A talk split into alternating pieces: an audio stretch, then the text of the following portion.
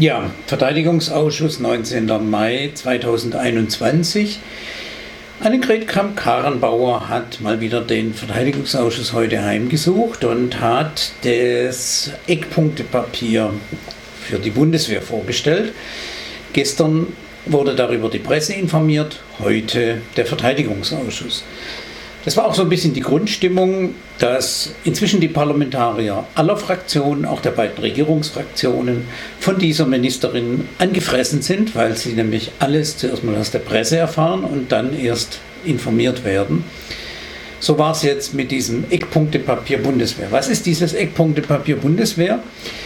Ähm, Annegret Kramp-Karrenbauer und Eberhard Zorn, der Generalinspekteur, haben sich überlegt, sie wollen die Bundeswehr ähm, sehr grundlegend umstrukturieren und deshalb zum Beispiel den Sanitätsdienst und die sogenannte Streitkräftebasis auflösen. Es soll jetzt in Zukunft ähm, sogenannte Dimensionen geben. Mit Dimensionen ist dann gemeint die Dimension Land, Dimension See, Luft und Cyber. Ähm, das sind de facto dann quasi auch vier Teilstreitkräfte. Ähm, und jetzt fragt man sich natürlich, warum diese neue Struktur? Da ist im Grunde genommen sehr klar formuliert, es geht um, Zitat, eingespielte und kampfbereite Strukturen. Das ist auch das wesentliche Element, das sich durch das gesamte Eckpunktepapier durchzieht. Es geht um Einsatzfähigkeit und dafür, dass man quasi die Truppen tatsächlich einsetzt, und zwar sowohl im Äußeren als auch im Inneren. Dazu kam es heute auch zu einer etwas schärferen Kontroverse zwischen Annegret Kamm-Karrenbauer und mir, nämlich zu dem Themenbereich Einsatz der Bundeswehr im Inneren. Ich habe ihr sehr deutlich gemacht, dass ähm, es soll nämlich in Zukunft ein Kommando für das Äußer, den äußeren Einsatz geben und ein Kommando für den inneren Einsatz. Einsatzführungskommando ähm, in Potsdam, wie bisher für Auslandseinsätze. Und äh, bezüglich Inlandseinsätze ähm, war so, dass sie gemeint hat, ja, das müsste in Zukunft ausgebaut werden. Es müsste auch die zivil-militärische Zusammenarbeit ausgebaut werden. Ähm, und ähm, auf meine Vorhaltung hin, dass es aber eine sehr klare Regelung im Grundgesetz gibt, dass die Bundeswehr nicht im Inneren eingesetzt werden darf, insbesondere nicht für polizeiliche Aufgaben, hat sie gemeint, ja, ja, das sei völlig klar, dass die Grundgesetzvorgaben und die würden auch nicht äh, irgendwie angegriffen.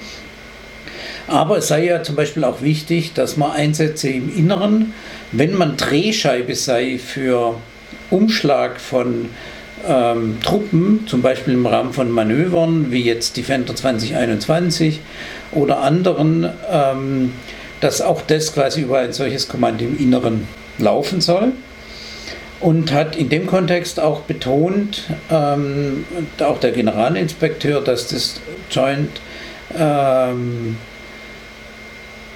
GSEC Kommando in Ulm, Joint Support and Enabling Command, ähm, jetzt ja im Herbst einsatzfähig sei. Das ist ein äh, Kommando, äh, was quasi dort ja angesiedelt wurde und äh, das sei nicht unwesentlich auch wichtig, dass das eingebunden sei in diese zukünftigen Einsätze, wo dann ein solches Einsatzkommando im Inneren zuständig sei.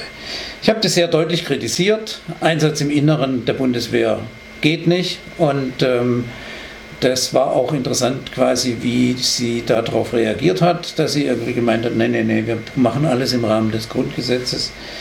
Ähm, es ist real so, dass wir immer kurz davor sind, jetzt insbesondere in der Pandemie, dass tatsächlich auch polizeiliche Aufgaben durch die Bundeswehr ähm, ausgeübt werden. Es kam tatsächlich bisher noch nicht dazu, aber zum Beispiel der baden-württembergische Innenminister Thomas Strobel hat mehrere Versuche gemacht, das entsprechend hinzubekommen. Bei, um was geht es äh, real bei diesem Eckpunktepapier? Ähm, bei der Pressekonferenz, bei der das Ganze vorgestellt wurde, hat ein Journalist die Frage sehr direkt gestellt.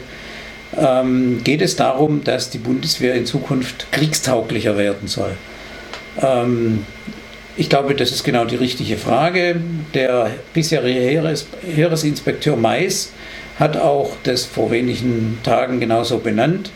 Ähm, es geht um eine Kriegstauglichkeit ähm, und eine Ausrichtung auf die verschiedenen Einsätze, die es inzwischen gibt und eben halt nicht mehr nur Auslandseinsätze wie bisher.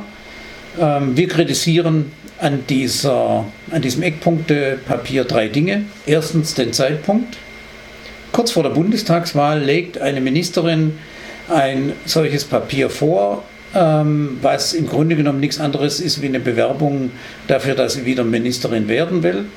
Zweitens, dass das Parlament nicht darüber informiert wurde, sondern quasi zuerst über die Presse davon erfahren hat. Und drittens, das, was ich gerade eben beschrieben habe, nämlich den Inhalt. Es geht im Grunde genommen an eine Ausrichtung der Bundeswehr für Kriegstauglichkeit. Das lehnen wir logischerweise ab.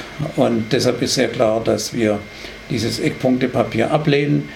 Äh, interessant war, dass die kritischen Beiträge äh, dazu nicht nur von uns heute gekommen sind, sondern ähm, auch die Koalitionsvertreterinnen und Vertreter sehr deutlich das Verfahren kritisiert haben, dass sie nicht vernünftig darüber informiert worden sind ähm, und das Ganze natürlich zu sehr viel Unruhe gesorgt hat.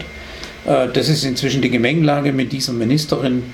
Wir werden noch Spaß haben weiter mit ihr bis zum Ende dieser Legislaturperiode.